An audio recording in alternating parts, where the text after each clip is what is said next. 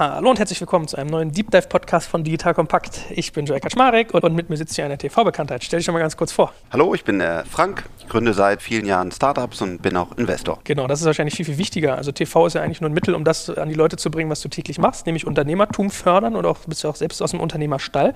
Und wir wollen heute mal so ein bisschen über das Thema Bewertung reden. Weil wenn man irgendwie deine Show guckt, äh, die, oder eure Show, die Hülle der Löwen, äh, geht es ja viel darum, auszuhandeln, was ist das wert, wie funktioniert das. Also es fängt immer so ein bisschen an zu verstehen, was macht ihr da, wie wollt ihr damit Geld verdienen? Und dann geht so die Debatte los, was, was ist das wert und will ich investieren, ja oder nein? Wir wollen ja sicherlich ein bisschen abstrahieren, das ist eine Show, da ist jetzt nicht alles Realität. Ja? Man darf auch irgendwie so ein bisschen die, die Inszenierung ruhig auch akzeptieren als etwas, das das verzerrt.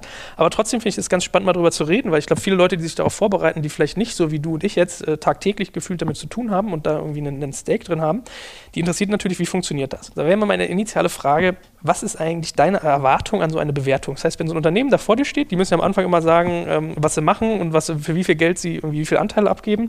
Manchmal kann man sehen, da zuckt es schon im Gesicht bei den Leuten, mal nach oben, mal nach unten. Das heißt, was für eine Erwartung stellst du an ein Unternehmen, wenn es über seine Bewertung redet? Vielleicht noch einen Schritt davor. Als ich mich entschlossen habe, bei der Sendung Die Höhle der Löwen mitzumachen, war mein, mein Hauptziel, die Kommunikation, wie funktionieren eigentlich Startups, Produkte und Teams in die Masse zu bringen. Ich glaube, das haben wir auch geschafft. Das zweite Wichtige war, dass ich meinen Investitionsscope erweitern musste, weil ich hatte vorher einen sehr, sehr klaren Tech-Fokus, also was mit Wunderlist und, und Kaufda und MyTaxi und Du. Und auf einmal, weil ich mir das amerikanische, unsere, unsere Schwester oder Bruder vorher angesehen hatte, wusste ich, oh Mist, da kommen Kühlschränke und Socken und ich weiß nicht, was alles auf dich zu. Das heißt, ich musste das deutlich erweitern und mich dafür öffnen.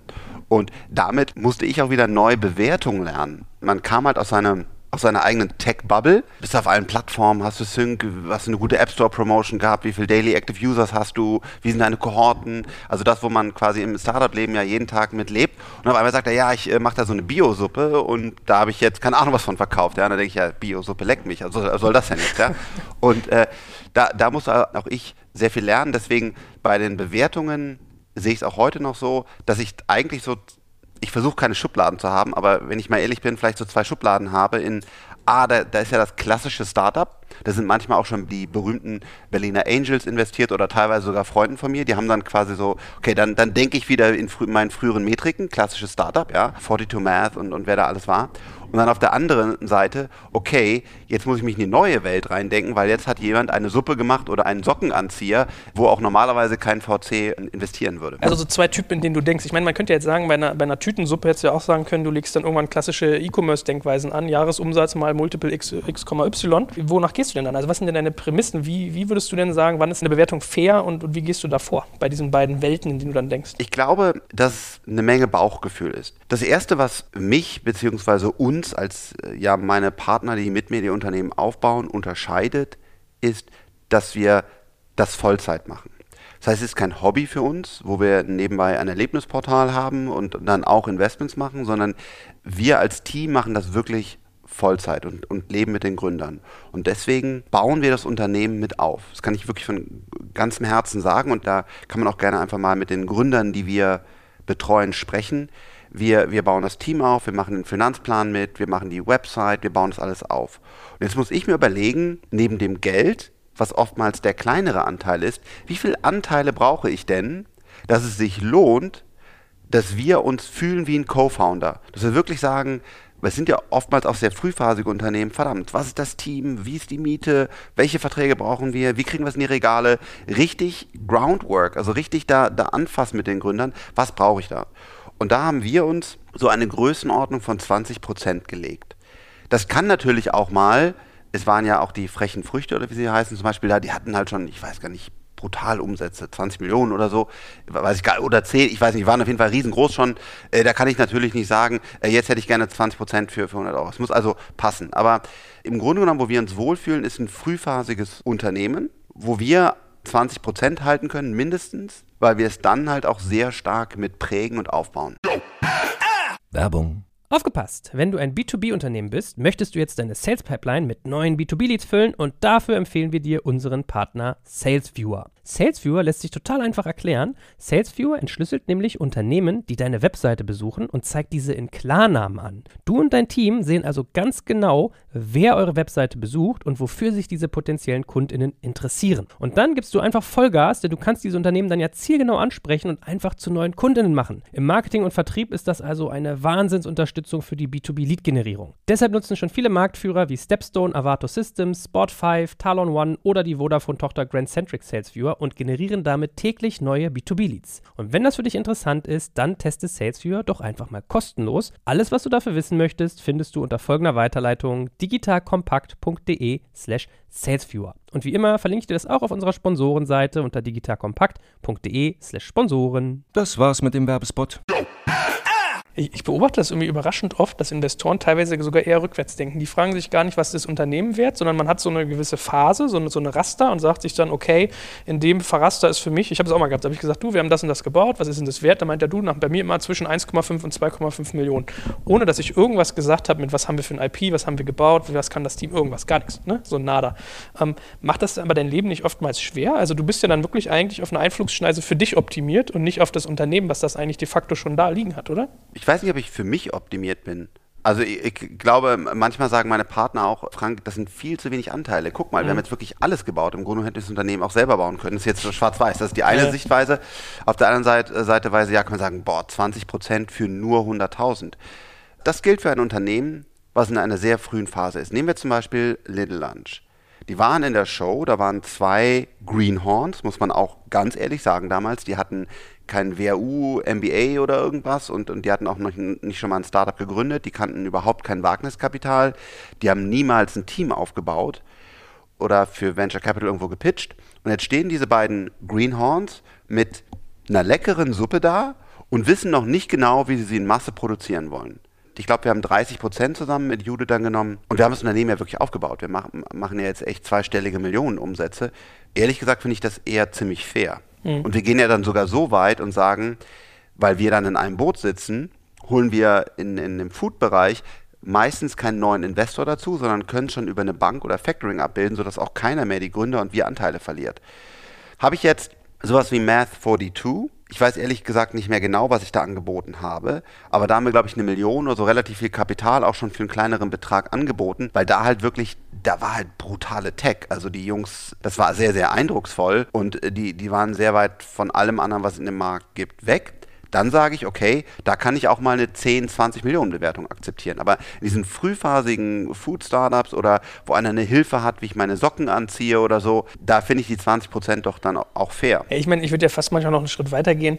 Ich finde, bei manchen eurer Deals täte es keinem weh, wenn die abgelehnt würden. Also manchmal staune ich schon, das kommt mir fast vor wie Subventionieren von Unternehmertum, anstatt investieren in Unternehmertum. Ja, weil also ich bin da mal so ein bisschen hin und her gerissen. Wenn ich diese Debatte da sehe mit, bei Kollege äh, Schweizer war ja auch mal so ein Kandidat, der hat sich ja auch mal irgendwie oft über Bewertungen aufgeregt.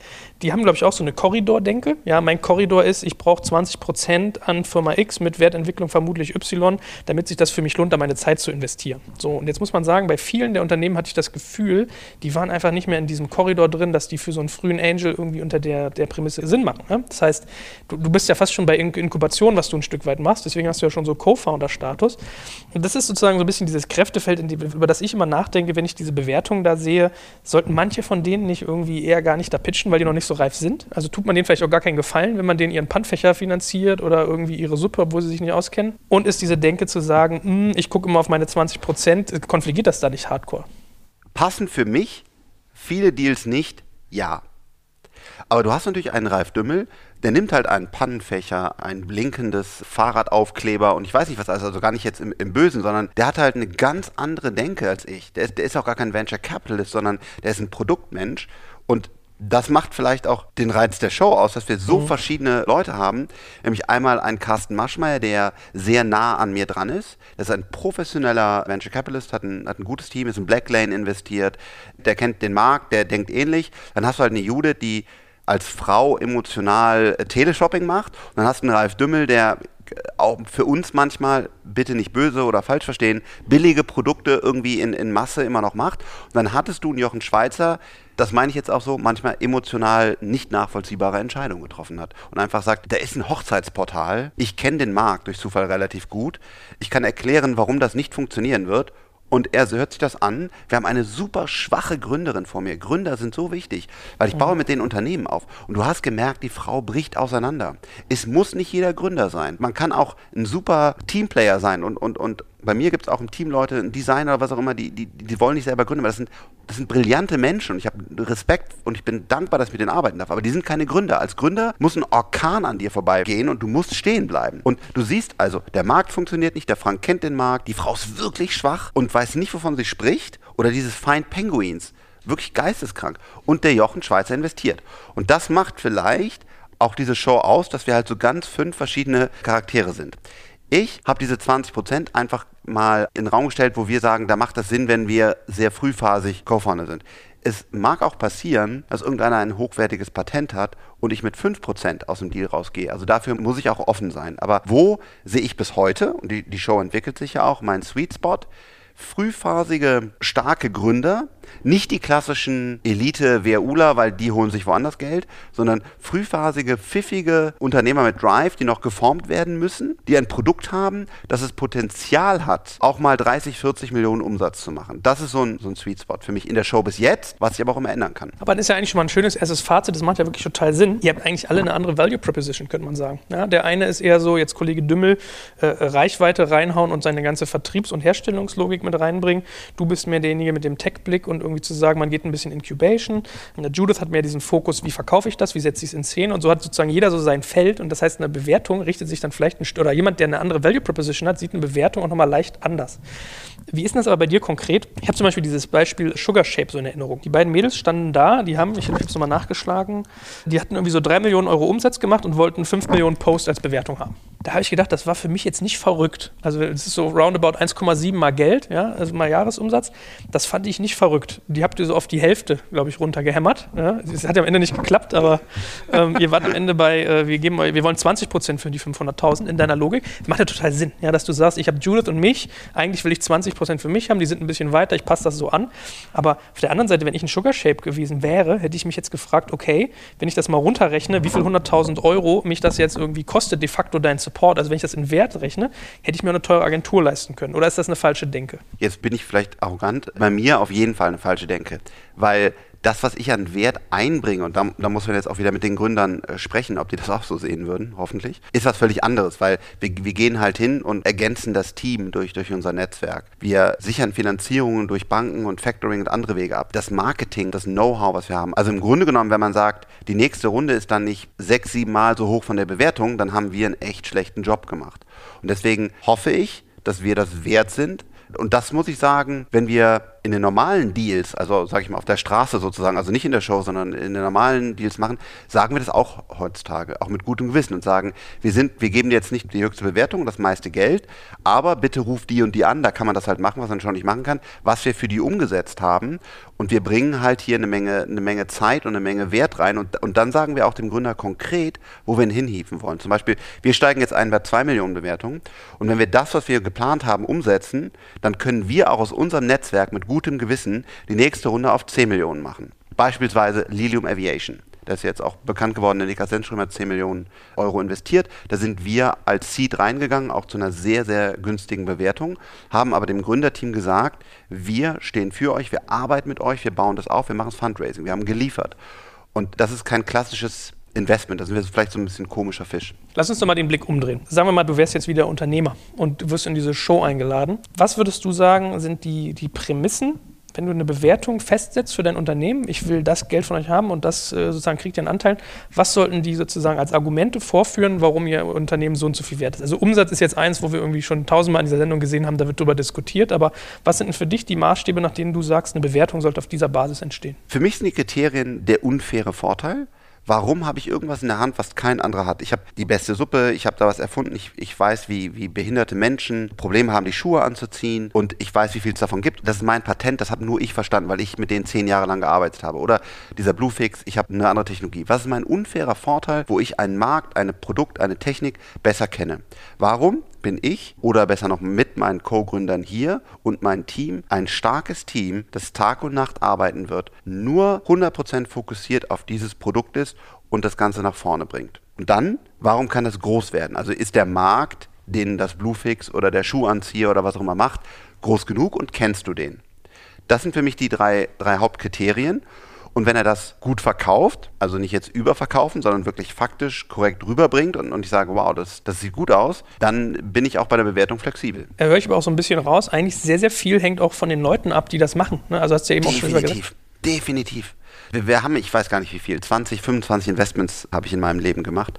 Wenn ich da nochmal reflektiere, es war immer der Gründer. Es ist der Gründer, das Gründerteam. Das ist einfach, und da ärgere ich mich auch selber immer drüber, wie, wie leicht man es immer wieder vergisst, wenn man ein gutes Produkt sieht oder so. Die Basis ist das Gründungsteam. Und du hast in jedem Produkt, egal wie einfach es ist, du wirst durch harte Zeiten laufen. Der herausragende Gründer findet einen Weg, der löst das Problem der mittelmäßige Gründer wird daran scheitern. Weil das beobachte ich so, ich habe so darüber nachgedacht mit, mit deinem Hochzeitsthema, wenn da jetzt jemand gesessen hätte, der irgendwie eklatant gut ist, hätte man dem vielleicht so eine Sache ganz anders abgenommen. Also zumindest habe ich das oft beobachtet, dass man dann merkt, da entstehen so Dynamiken, dass die auf einmal alle anfangen, die irgendwie hot zu finden oder wie bei Math 42 hast du dich neben einen gehockt und dann so, das ist der nächste Zuckerberg und dann hat der, hat, ich glaube Maschi war es, ne? auch große Augen gekriegt. Äh, Woral Öger damals. Öger war das, okay.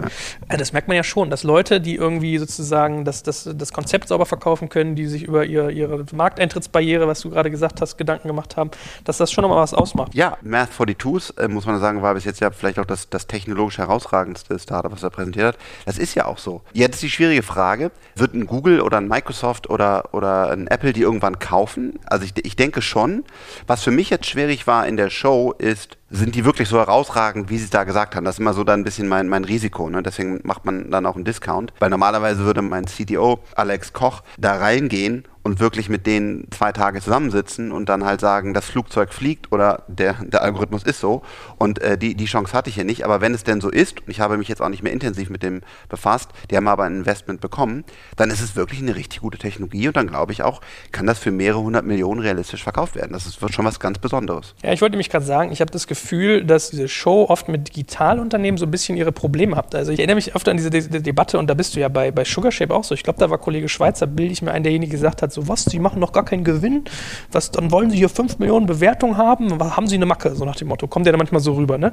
Wo du so denkst, so als Erfahrener, also wenn man ein paar Internetsachen gesehen hat, 1,7 mal Umsatz finde ich jetzt nicht irre. Nach vier Jahren Profitabilität anzustreben, ist total im Rahmen in dem Case, finde ich. Das ist jetzt nicht verrückt, aber dann ertappe ich mich so dabei, ja, okay, wenn ich jetzt jemand wäre, der irgendwie zwei, drei Jahre lang Bungee-Jumping erstmal verkauft hat und sich so hochgehämmert hat, ja, oder hier die Kartonagenfabrik von äh, der äh, Lenke Steiner, da hast du ja einen ganz anderen Blick drauf. Also hat man da als Digitalunternehmer, der diese Skalierung mitbringen kann, mit Skalierung, Wertentwicklung, in der Show eigentlich immer so sukzessive Nachteil? Ich, ich glaube, ich habe einen Vorteil. Äh, du ja, aber die, die, die, die Gründer. Ach so, ach so, die Gründer, ja. Naja, also die, ja, ich glaube für die, für die Gründer so ein reiner Tech-Case ist schwieriger, aber wir, wie gesagt, wir haben jetzt ja den Carsten Maschmeyer dabei, der versteht das auch sehr gut, der lebt das auch und der ist ja viel im Valley und, und der hat in, auch hier in Hightech-Unternehmen investiert. Für den Ralf Dümmel sicherlich gar nicht nachvollziehbar, was aber passt, dafür kann er an anderen Produkten wiederum glänzen, die, die ich vielleicht nicht verstehe oder kleiner sehe. Er muss jetzt sehen, was die neue äh, Löwin da, dazu bringt und die Judith ist so in der Mitte, ich glaube, sie die versteht diese Welt auch, aber es ist nicht ihre, ihre Heimat und für mich ist der Vorteil, was will ich eigentlich in der Show? Ich will ja genau diese Perlen entdecken und am besten halte ich sogar die Klappe und tu so, als wäre ich uninteressiert. Das ist ja auch für mich, ja, weil der Carsten hat mehr Geld, weißt du, der andere vielleicht das. So, ich muss ja auch gucken, wie ich da klarkomme. Das heißt, äh, wenn ich sowas, ich versuche halt immer besser zu verstehen, ist das ein starker Gründer, kann das funktionieren und dann halt, wenn ich es merke, gar nicht so aufgeregt zu sein, sondern ganz ruhig vielleicht zu sitzen und dann schnell irgendwann reinzuschießen und sagen, jetzt nimmst du den Deal oder ich gehe weg. Weil für, für, mich ist das ja auch die Aufgabe. Ne? Wie, wie kriege ich dann die, die guten Deals mit nach Hause? Ja, ich habe ja so ein bisschen manchmal die Sorge bei diesem ganzen Thema. Ich habe so gemerkt, dass in frühen Phasen es nicht so schlau ist, wenn man sich überoptimiert als Investor. Weil ich beobachte bei vielen, dass du so dieses Thema hast, ich versuche meine potenzielle Downside, das Risiko der, dessen sozusagen zu senken Wobei eigentlich dein Ziel sein müsste, die Upside zu steigern. Also eigentlich müsstest du darauf abzielen, etwas zu ihm, dem Gründer etwas zu geben, dass die Wahrscheinlichkeit, dass das Ding voll durch die Decke geht, massiv zunimmt. So wie du sagst, ich programmiere, ich mache was weiß ich. Aber viele, gerade wenn die sich zum Beispiel hinsetzen mit ihren 25,1 Prozent, das heißt für mich, wenn ich jetzt schon an Sperrminoritäten denke, A, zeige ich, ich bin unerfahren, weil ich nicht weiß, dass ich sowas auch mit weniger Prozenten hinkriege. Und B, denke ich schon drüber nach, was kann ich machen, wenn das Pfeifen sind. Fair enough, du hast nur eine Stunde und kennst die vorher nicht und machst hinterher Due Diligence, aber so diese, diese Selbstoptimierung auf der Investorenseite, die finde ich manchmal ein bisschen schwierig. Lass uns offen sein, der ist dumm. Ja. Das ist einfach, das, das zeigt, dass man keine, keine Erfahrung im Venture-Bereich hat. Weil eine, eine Downside-Optimierung ist vom Grundsatz her der, der, der, falsche Ansatz, sondern da musst du auch dein Geld einfach abschreiben, das gehört auch dazu. Und du musst bei denen, die funktionieren, gucken, dass du da halt 10 und auch 30, 40 Mal dein, dein Geld, Geld bekommst. Ja, also meine Erfahrung, ich glaube, das, das würden auch alle anderen professionellen Investoren sagen, eine Downside Protection oder sogar jetzt zu sagen schon, ich will mhm. in, dieser, in dieser frühphasigen Runde einen Kontrollmechanismus einführen, ist einfach dumm. Und ich war am Anfang ja auch habe Reissäcke und keine Ahnung was gesehen für den Kopf. Also deswegen weiß ich nicht, ob ich irgendwann mal sowas auch gemacht habe. Dann entschuldige ich mich dafür. Aber ich glaube, ich hoffe, ich habe es nie gemacht. Auf jeden Fall nicht in den letzten Staffeln mehr. Das ist einfach, das ist dumm, sondern es geht darum, Upside, einen fairen Stake, damit, wenn das Unternehmen dann für 30, 40 Millionen verkauft wird, dass es dann auch wirklich die anderen schlechten Deals abdeckt. Und ja, Downside Protection macht einfach keinen Sinn. Ja, mir tun so viele Unternehmer, die da teilweise reingehen, irgendwie so ein bisschen leid. Ich habe so das Gefühl, wenn du Digitalunternehmer bist, das ist nicht anfassbar, das können die Leute nicht so verstehen. Die Wertentwicklungspotenziale hast du schon mal verloren. Dann kommt die Nummer mit, meine Arbeit ist 20 Prozent wert, äh, Schrägstrich, ich brauche 25,1 Prozent, weil ich euch ja nicht kenne. Da hast du dann auch schon mal den Hebel und dann siehst du das irgendwie im Fernsehen, hast du es bei 15 anderen auch schon mal gesehen. Also ich habe so ein bisschen das Gefühl, manche Leute gehen da sogar schon rein in diese Show, heben ihre Bewertung vorher schon mal künstlich an, weil sie so einen Discount schon per se in Kauf nehmen. Das mag sein. Ich weiß ja wirklich nicht, wer da reinkommt und in der Diskussion sind wir nicht drin. Aber gibt auch einige Deals, ich habe jetzt nicht alle Zahlen vom Kopf, wo wir einfach das akzeptiert haben oder sogar mehr Geld geboten haben. Von, von der Mechanik her würde ich das auch gar, auf gar keinen Fall empfehlen, sondern ich finde es auch viel seriöser und, und besser, wenn man auf seinem Preis bleibt, wenn man sagt, das ist mein Preis, so habe ich das gemacht und dieses erstmal da verdoppelt reinzugehen, ist zumindest für mich der völlig falsche Ansatz. Das habe ich auch schon oft drüber nachgedacht. Warum wird den Leuten teilweise nicht mehr Geld angeboten? Also wenn man sagt, mein Aufwand ist irgendwie 20 Prozent der Firma wert, weil ich habe dann mein Fundkonstrukt, wo ich sozusagen das errechne. Warum geht man manchmal nicht hin und sagt, ich gebe dir aber ein bisschen mehr Cash, dann hast du auch irgendwie mehr Bewegung, brauchst irgendwie weniger äh, nach hinten raus, hast weniger Risiko. Wäre das nicht manchmal irgendwie für euch eine Möglichkeit, diese Bewertungs-, also im Prinzip senkst du die Bewertung immer noch, du gibst nur irgendwie ein bisschen mehr Kapital rein, zeigst mehr Commitment. Macht das für euch irgendwie keinen Sinn oder ist das unattraktiv? Weil ich hätte das eigentlich sonst nicht so doof gefunden. Macht total Sinn. Sinn. Ich habe das auch schon mehrfach gemacht. Jetzt nicht das doppelte Geld, aber, aber deut deutlich mehr Geld. Warum ich da so ein bisschen zucke ist, weil es halt auch immer Risiko ist. Das heißt, wenn du dann, sage ich mal, 100.000 Euro abschreibst, ist es besser, als wenn du direkt 300 abschreibst. Und was wir immer gemacht haben, wenn der Deal danach funktioniert hat und die Gründer performen, haben wir unser Geld im Durchschnitt verdoppelt, was wir investiert haben. Das heißt, ich kenne die Diskussionen, warum Deals platzen, aber wenn wir den Deal gemacht haben, haben wir überall mindestens das doppelte Geld investiert. Ja, das finde ich schade, dass diese Deals platzen, dass das irgendwie so immer hervorgehoben wird. Ich finde das relativ plausibel, muss ich dir sagen. Also ich finde das total nachvollziehbar zu sagen, auf einer äh, sozusagen Entscheidungsgrundlage von 45 Minuten 100.000 Euro bei Leuten, die ich nicht kenne, dass man da mal reinguckt und dass dann mal noch was finden kann unter der Haube, ist doch total valide, ja? Also, äh, ja, also ein, ein Satz dazu. Ich will dich eigentlich festnageln. Ja, nein, ich glaube, nein, ich glaube, nein, ja, mich, also mich ärgern beide Seiten. Mich ärgern, dass so viele Deals platzen, weil, weil das eine Show ist und weil man da, weil ich da sitze und mit wirklich bestem Wissen und Gewissen diesen Deal zusage. Auf der anderen Seite, wenn man dann wirklich Sachen da reinguckt in der DD und man entdeckt halt, dass das Unternehmen einfach wirklich substanzielle Schulden nicht erwähnt haben, dann können wir den Deal nicht machen. Das heißt, wir arbeiten daran im, im Hintergrund die Sachen, dass, dass, dass die Redaktion besser prüft und dass wir noch besser sind. Also wir wollen, wollen da besser werden, aber ja, es werden immer mal wieder Deals, äh, Deals kaputt gehen, weil ich mache nur die Deals, von denen ich wirklich überzeugt bin und da bisher das doppelte Geld rein und bis auf Crispy Wallet sind alle noch aktiv und manche erstaunlich erfolgreich. Wie ist das eigentlich? Was für eine Rolle spielt Sympathie und strategische Nähe? Also bei Kollegen Schweizer zum Beispiel habe ich beobachtet, wenn es irgendwie mit Events zu tun hat oder was der früher mal gemacht hat oder ich glaube hier seine, seine Proteinshakes oder so, hast du gemerkt, dann geht ihm das Herz auf. Wird man da dann irrational, wenn man sozusagen so, ein, so eine Themenverwandtheit hat oder den, denjenigen brutal sympathisch findet oder passiert dir das trotzdem nicht? Wir sind alle Menschen äh, lass mich für mich sprechen. Natürlich, wenn einer jetzt, sag ich mal, ein Skateboard präsentiert oder was, wo du Spaß hast, ist besser, als wenn ich bin jetzt zum Beispiel kein Handwerker, weil ich es auch einfach gar nicht kann, leider. Und da zeigt einer ein Toolset, wie ich irgendwie Nägelsteller an die Wand kloppe, dann ist das nicht meine Nähe macht er irgendwie gesunde Ernährung oder Skateboard oder so, ist man näher dran.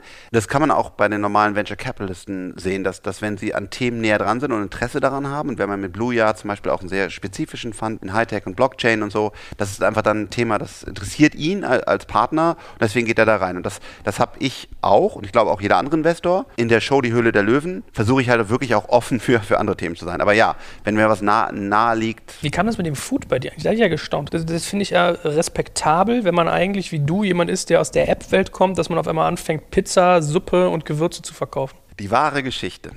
Die wahre Geschichte ist, wir, wollen natürlich Deals machen, weil es gehört ja auch zu Show. Ich will ja auch da Unternehmer gründen oder fördern. Dann haben die da die Suppe präsentiert. Ich dachte, boah, Suppe. Also ist lecker. Und dann habe ich mir gedacht, okay, das kannst du wenigstens skalieren, Frank. Das kannst du irgendwie, gibst du eine Massenproduktion und dann verkaufst du deinen Startups und dann machst du ein Abo-Modell und so. Und irgendwie habe ich mir dieses Ding in meine Welt reingedrückt und dann hat die Jude da noch Spaß dran gehabt und gesagt, komm, die Jude kannst gut im Fernsehen verkaufen. Das machen wir jetzt. So. Und dann habe ich mein Geld schon abgeschrieben gesehen. Und dann habe ich total unterschätzt, wie viel die Leute essen.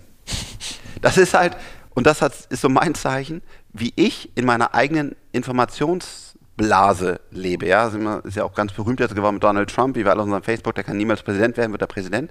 Aber so lebe ich halt ich auch in meiner Informationsblase. Ja, cool online, App, äh, IoT, Blockchain. Und man vergisst einfach, wie unendlich groß der Markt für Essen ist und dass wir einfach alle drei, vier Mal am Tag essen. Was dann passiert ist, ist, diese Suppe ist einfach durch die Decke gegangen wir verkaufen da in einem Monat für, für über eine Million Euro Suppe wow. und das mit brutal stark steigend wachsen. Also wir fangen jetzt gerade an. Das ist in 4000 Läden, bald in 10.000 Läden verfügbar, die Suppe. Und online funktioniert es auch gut. Und denkt man, krass, jetzt sag mir mal ein Startup, das irgendwie im ersten Jahr 10 Millionen Euro Umsatz gemacht hat. Mhm. Und da kam dann auf einmal, okay, das funktioniert. Was ja margenärmer, muss man fairerweise sagen, ne? Mm, naja, gut, äh, nö, also jetzt, also wenn ich jetzt, ich will jetzt nicht keine Details, aber so ein MyTaxi oder auch so ein Spotify oder so, also die haben jetzt keine riesen Margen auf ihren. Die können okay. natürlich schneller wachsen, aber nö. Ich hätte gedacht, dass du bei Suppe halt brutal schlechte Marge hast durch den ganzen Logistikanteil, die Produktion, die ganze, weiß ich nicht. Nee, es geht, also okay. es passt. Und wir haben natürlich auch mittlerweile große Produktionsmengen.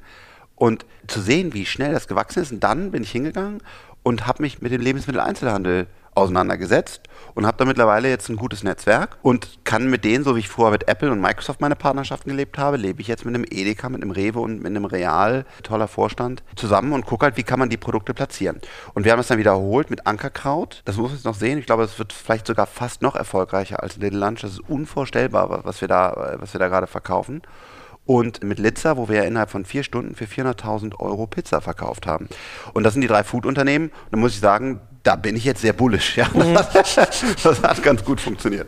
Aber ist das nicht auch Schmerz? Ich habe mal gelernt, Einzelhandel heißt, weil jeder einzeln handelt. Also wenn du dich mit denen unterhältst, ist das so, da bist du ja auf dem Level, dass du irgendwie sagen musst, welche Farbe haben irgendwie die Aufhänger, die an die Decke hängt, auf 2 Meter oder 1,50 Meter Höhe, ne? Absolut. Äh, normalerweise ist das so. Wir haben wirklich den Vorteil, dass wir durch den starken Push in den Medien und heutzutage durch mein Netzwerk wir halt wirklich von oben die Zentrallistungen bekommen. Und mir hat mal einer gesagt, Frank, der schon seit vielen, vielen Jahren, seit Jahrzehnten im LH arbeitet, Little Lunch ist ein Phänomen. Das hat die Branche seit zehn Jahren nicht gesehen. Wir arbeiten mindestens mal zehn Jahre, bevor wir irgendwo eine Zentrallistung bekommen, uns Laden für Laden für Laden hoch. Wir zahlen richtig viel Geld dafür. Und du kommst einfach von oben reingeflogen und deine Suppe steht in den Regalen. Das ist ein Phänomen. Das ist halt diese Kombination aus Startups sind gerade angesagt. Das weiß natürlich auch, auch ein Edeka und ein Rewe. Also sie wollen hippe Produkte. Es wollen nicht mehr alle nur die, die, die Standard-Nudeln äh, und sowas von den ganzen Herstellern, die wir kennen. Das will weder der Rewe noch der Kunde. Plus diesen Medienpush, gutes Design, wir verstehen, wie Marketing geht. Da haben wir so, ein, so, eine, ja, so eine unfaire Lücke gefunden, in die wir jetzt reingehen und wirklich an allen vorbei und sehr schnell Umsatz generieren. Ich merke, ich drifte brutal ab, aber es ist so interessant. Letzte Frage dazu. Äh, wie hält man sich in so einem Segment? Ist das nicht schwierig, wenn du da drin bist, dich da zu halten? Weil es ist ja ein brutaler Wettbewerb eigentlich, ne, um die Regalflächen. Ja, du musst, äh, das lernt man dann auch. Wir haben ja wieder so Kohorten und Daily Active Users, Retention und das, was wir äh, beide und alle ja jeden Tag kennen. Das ist dann da Umsatz pro Quadratmeter. Das heißt, du musst dann zeigen, dass sich deine Suppe oder deine Pizza oder dein Gewürz dreht. Und dass, dass der Einzelhandel mit dir mehr Umsatz macht, als mit dem, was er aus dem Regal genommen hat. Und das können wir bisher zeigen. Und dann in der Kombination mit starker Marke und immer wieder Medienpush bleibt man da drin. Aber wenn ich da jetzt ein Produkt reinlegen würde, was sich nicht schnell drehen würde und, und keinen Umsatz macht, fliegst du sofort wieder raus. Das heißt, du musst zeigen, es funktioniert. Harter Druck. So, apropos harter Druck, mal zurück zu dem ganzen Thema Bewertung, vielleicht abschließend. Was ich mich manchmal frage ist, habt ihr eigentlich bei der Show so ein bisschen ein Problem, was die Gründerpersönlichkeiten angeht mit adverser Selektion? Weil du hast ja selber gesagt, so die WHU-Hotshots gehen da jetzt eher nicht hin. Die Hardcore-Digitalos vielleicht auch nicht. Wir hatten jetzt haben viele da gesehen, die eher so jemanden waren. Da hast ja gemerkt, die hatten auch manchmal Scheu, sich von ihrem Job zu lösen, haben das erst so in Parallel gemacht, wo ihr dann sagt, ey, Fokus, Fokus, versteht man ja auch. Aber hast du da dieses Problem, dass da oft nicht so die, die Top-Tier-Unternehmer irgendwie hingehen? Ja, und nein. Also erstens mal finde ich es super spannend, auch für mich als Investor, weil wir halt in dieser Blase leben. Wir leben halt in diesem, in, in, in diesem Berlin, in diesem München, Hamburg, in dieser klassischen, wir kennen alle die Startups, ja, die sind jeden Tag auf Gründerszenen, deutsche Startups sind die klassischen Startups. Und da kommt halt einer auf einmal, den nie einer von uns irgendwo gesehen hat und hat echt einen Klebestift entwickelt oder einen Roller oder sowas, der wirklich einfach fast viel cooler ist als das, was die ganzen Startups machen. Also raus aus der Blase, andere Gründer sehen, finde ich sehr positiv sind teilweise echt schwache Leute dabei, wie Leute, die irgendwelche, was haben die in Spanien äh, produziert in der Sonne? Ähm, Schleifen? Schleifen und dann die Mutter grausam und keine Ahnung und kein Drive und keine Struktur. Ja, das ist Katastrophe, aber das ist ja auch dann meine Aufgabe zu sagen, raus, zumindest für mich, du bist kein Gründer und du bist auch nicht wert, den, das überhaupt den Titel Gründer zu tragen, geh jetzt da raus. äh, und also das heißt, sehr interessante Deals außerhalb der Blase, ganz spannend, haben wir, glaube ich, viel gelernt. Und dann schlechte Gründer werden so benannt. Und das dritte ist, es kommen ja auch die Elite-Leute. Also wir haben ja jetzt zehn, über zehn von denen gesehen, die auch richtig, richtig hochwertig war. Auch ein, eins dieses Autounternehmen, die, die Parkhäuser intelligent, wo mhm. auch der Christian Geiser als, als Top-Gründer aus Berlin investiert ist. Also wir haben da schon auch ein paar mehr gesehen und werden da auch mehr sehen. Aber wer ist der Hauptansprechpartner für die? Dann, das ist schon ein Carsten Maschmeyer und das bin ich wahrscheinlich, weil wir halt mehr in diesen Venture-Metriken leben. Ich habe dir immer so ein bisschen das Bild von dir als Dieter Bohlen der, des, des Internets. Das kommt ja hin, wenn du da raustrittst. Hast jetzt dein eigenes Produktionsstudio. Ich bin Gründer. Ich bin da durchgelaufen. Ich war kurz vor der privaten Insolvenz. Und ich sehe jeden Tag, wie hart unsere Gründer am Wind segeln, wo sie ihre Familie nicht sehen, wo sie kurz vor der Insolvenz stehen, wo sie wirklich mit unglaublichem Mut und, und Einsatz ihr Unternehmen rumdrehen und, und zum Überlegen bringen. Das ist, das ist nicht einfach. Und ich hasse das, mhm. wenn Leute sagen, ist total easy hier und alles total cool und ich möchte ein bisschen mehr in der Sonne leben. Das wird einfach den Gründern, die ich jeden Tag unterstütze und auch meinem Leben als Gründer nicht gerecht. Und deswegen werde ich ehrlich innerlich aus mir selber sauer und böse und, und muss das deswegen rausgeben, weil Gründen ist hart und ich habe vor jedem einzelnen Gründer, der ein ehrlicher, ein echter Gründer ist, tiefen Respekt. Ja, ich kann das ein bisschen verstehen. Das ist sozusagen, wenn's mehr, wenn es so Lifestyle-Gründer sind, dann äh, hm, kann ich nachvollziehen. Äh, abschließend vielleicht. Was würdest du sagen, sind Do's und Don'ts, jetzt wieder beim Thema Bewertung? Also, was sollten Leute tunlichst vermeiden, wenn die jetzt zu dir kommen? Sei es mal in der Show oder irgendwie äh, im privaten Business-Umfeld. Was empfiehlst du denen? Was macht total viel Sinn? Das größte Don't ist, ich bekomme ein Prozent des Marktes, das sind 10 Milliarden und ein Prozent werde ich ja wohl bekommen, oder? Hm. Also je oft ich das höre, ist, un, ist wirklich unvorstellbar. Und da könnte ja jeder ein Telco aufpitchen und würde halt sofort ganz viel Geld bekommen. Das ist wirklich der dümmste Ansatz. Sondern du musst wirklich zeigen, wie verdammt nochmal wirst du es schaffen, weil alle Bereiche sind hart umkämpft, in irgendwas reinzukommen. Ist es der LEH? Ist es der, der App Store? Warum wächst du da? Wie ist dein, dein unfairer Vorteil? Wie ist dein besonderer Ansatz, dass du reinkommst? Erkläre mir das und ich muss dein Produkt sofort verstehen. Teilweise stehe ich drei, vier Minuten da und habe das Produkt nicht verstanden. Wenn ich dann sage, ich habe das nicht verstanden, ich muss jetzt gehen, werden auch noch Leute böse und sagen, ja, eine Viertelstunde musst du mir ja geben. Das sehe ich nicht so. Jeder Gründer, der nicht in 90 Sekunden dir als Redakteur, mir als Investor oder seiner Freundin an der Bar erzählen kann, was er macht, natürlich nicht mit Details, aber sie versteht dann, oder du oder ich, was ungefähr baut der, das, das, da ist schon das erste Scheitern als, als Gründer. Das heißt, Don'ts, nicht irgendwelche wilden TechCrunch-Zahlenkonstrukte. Do's, erzähle in Ruhe, was dich ausmacht, warum du einen unfairen Vorteil hast und dein Produkt baust, wer dein Team sind und wie deine nächsten sechs bis zwölf Monate aussehen, wie du auf deiner Vision weiter vorankommst. Ich staune ja manchmal, ich habe das Gefühl, viele Faktoren, die sich um Bewertung drehen, das sind gar nicht so eine harten Faktoren, sondern manchmal sogar relativ weiche. Total. Also da bin ich auch ehrlich. Also Bewertung, ich meine, das ist so relativ. Du hast dann zwar oft mal oder manchmal hast du so Vergleiche. Wenn, wenn du sagst, das gibt es schon, die haben auch schon eine Banking-App oder die haben auch schon das und die haben so und so viele User und die haben das und das bewertet.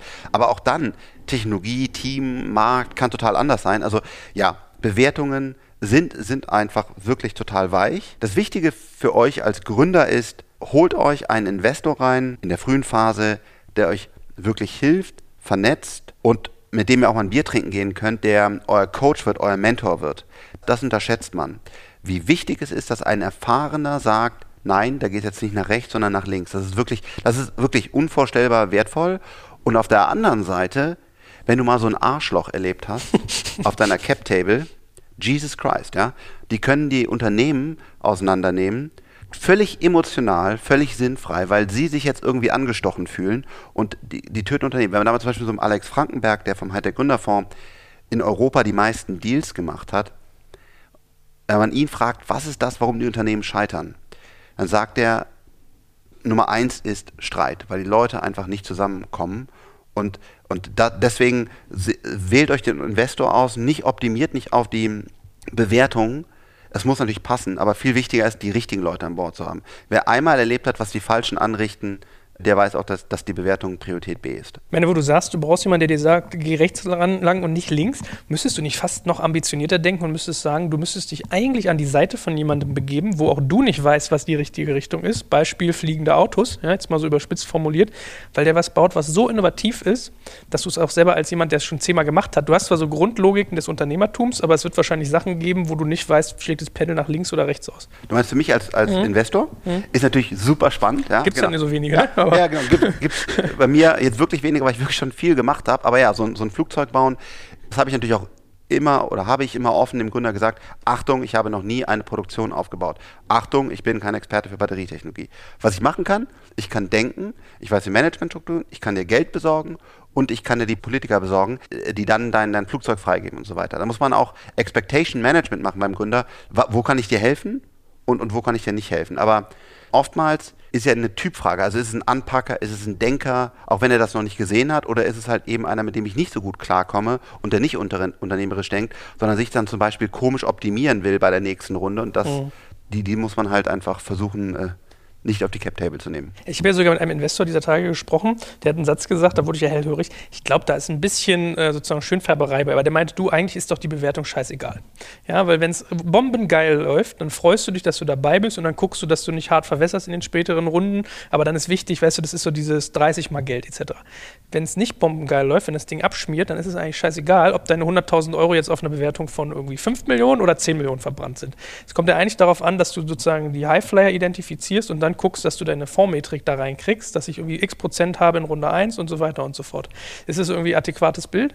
Ja und nein. Ja, für, für Hightech-Deals. Hm. Wenn du einen großen Fonds hast, wo du sagst, ich habe auch die Option, 30, 40 Mal mein Geld zu bekommen, und dann ist, wenn du siehst, warum sind, ist ein Sequoia, äh, Andreessen Horowitz, warum, warum, warum sind die erfolgreich? Wegen den WhatsApps und Facebooks und Ubers und so weiter. Das ist das, das, das ballert dir durch den, durch den Fund und fertig. Also da ist alles andere total egal, ja. Wenn du ein Modell hast, was wir mit den Consumer Startups im DHDL-Bereich machen, dann, dann, dann ist es nicht so, weil wir da relativ wenige verlieren, aber halt auch wahrscheinlich keins oder ganz wenige über 100 Millionen verkaufen, sondern wir bewegen uns in einem Korridor, wo wir, wo wir eigentlich maximal 20 Prozent verlieren wollen, 30 Prozent, also 70, 80 Prozent wollen wir nach Hause bringen und erwarten aber auch, dass wir diese nur in Anführungsstrichen zwischen 10 bis 60 Millionen verkaufen. Das ist natürlich auch wieder nur eine, eine, Planung, ein Bauchgefühl, wo wir gerade hinlaufen. In dem Bereich ist es wichtig, wichtiger für uns, dass wir die richtigen Anteile haben, als jetzt im reinen Hightech-Bereich, ähm, wenn Lilium das nächste große 100 Milliarden Ding wird, dann, dann ist es relativ egal oder halt, wenn, wenn du mit der richtigen Blockchain-Technologie bist, da, da gebe ich dem äh, Investor recht. Ja, aber es ist, ein, es ist ein schönes Fazit für mich auch so ein bisschen. Als Unternehmer sollte man auch immer so ein bisschen über, drüber nachdenken, sich in die, in die andere Seite rein zu versetzen. Man ist immer geneigt, seine eigene Bewertung in die Höhe zu treiben, weil man sich auch so ein bisschen überlegt, okay, was für Verwässerungsgrade habe ich. Ich finde, das kommt manchmal bei der Show auch so ein Ticken zu kurz. Und ist ja auch cool zu sagen, ah, mein Unternehmen ist schon 10 Millionen wert, auch wenn es Liquidation Preference ohne Ende hat und nie wieder verkaufbar ist. Aber es ist einfach cool zu sagen, ich äh, habe jetzt eine 10 Millionen Bewertung. Das ist ja auch wie diese Unicorn-Bewertung, also was ja eine Milliarde ist im Valley nachher so zusammengestrickt wurden, dass er schlecht wurde. Also mit ganz wilden Konstrukten dahinter. Das, äh, aber ich war dann Unicorn. Also glaube, das treibt manchmal die Gründer auch, diese Coolness zu sagen, ey, 10 Millionen Company. Ja, ich meine, ich sage, ich finde, das ist so ein Spagat. Ja, auf der einen Seite, finde ich, sollte man auch als Investor sich überlegen, wie halte ich das Gegenüber motiviert. Wenn ich dem in der frühen Phase schon zu viele Anteile wegnehme, da bist du genau wieder irgendwie, da, da baust du dir eine eigene Downside potenziell. Auf der anderen Seite aber sich als, als Unternehmer Gedanken zu machen, okay, was bringt mir der Investor, was habe ich sozusagen, was bringt er zum, zum, zum Table Stack, also auf den, an den Tisch, aber auch was braucht er, wie funktioniert er, nach welcher Metrik. Das ist, glaube ich, was, was viele gar nicht so machen. Sich zu überlegen, was kann der gut, was, was ist der wichtig, was bringt der ein. Also diese, da bist du wieder bei dem Non-Harden. Ne? Und frag ihn, was kannst du für mich tun? was in, der, in, dieser Phase, in der nächsten Phase, was, was bringst du ein? Das ist selten, dass der Gründer auch mal den, den Investor hinterfragt, Reference Calls macht. Das kann ich wirklich nur empfehlen. Auch bei mir bitte. Und anrufen und sagen, hat der Frank wirklich das da so gemacht? Oder und dann auch mich fragen und auch die anderen Investoren fragen, was bringst du ein? Was sind deine nächsten Schritte? Hilfst du mir jetzt, den Marketingchef zu finden oder ist das meine Aufgabe? Oder? Wenn du auch viel Fundraising machst, was, was würdest du dem Grunde empfehlen? Woran erkennt ihr denn so Heißdüsen oder die Arschlochtypen, was du gesagt hast? Weil ich habe es auch schon mitgekriegt, wenn da Leute drin sitzen, die dir Böses wollen und wenn es ans Ego geht, dann ist es vorbei, weil dann kannst du keine rationale Debatte mehr führen. Hast du irgendwie so einen Hebel, wo du sagst, du erkennst an den folgenden Punkten, ob jemand irgendwie ein schlechter Typ für dich ist? Ich muss leider sagen, dass ich das nicht kann. Äh, das ist sehr, sehr schwierig. Das Einzige, was was hilft, sind Reference Calls. Und wenn man da jetzt von Gründer zu Gründer anruft und sagt, pass auf, können wir uns bitte wirklich mal eine Viertelstunde auf dem Kaffee treffen, natürlich auch, wo dann keiner mitschneiden kann oder sowas, weil sind ja auch hoch, weil, weil, guck mal, es ist dein Investor. Es wird keiner rausgehen und sagen, mein Investor ist schlecht, weil der ist ja sein Investor. Das heißt, diese Informationen zu bekommen, muss man ein bisschen Fingerspitzengefühl sagen und sagen, hey, von Gründer zu Gründer würdest du ihn nochmal nehmen, kannst du mir vielleicht zwei, drei Tipps geben und dann holt man es aus den Leuten raus. Dann siehst mhm. du sofort, okay, der ist gut, der ist fair oder halt, wenn du einen anderen kriegst, der ist jetzt zwar bei mir drin, aber bleibt da draußen. Und das geht nur, nach meiner Erfahrung, über persönliche Gespräche. Ja, spannend. Ich danke dir ganz herzlich, dass du so viel Erfahrung geteilt hast und ein bisschen hier Einblick hinter die Kulissen deiner Show. Hat viel Spaß gemacht. Vielen, vielen Dank an dich. Hat mir auch viel Spaß gemacht.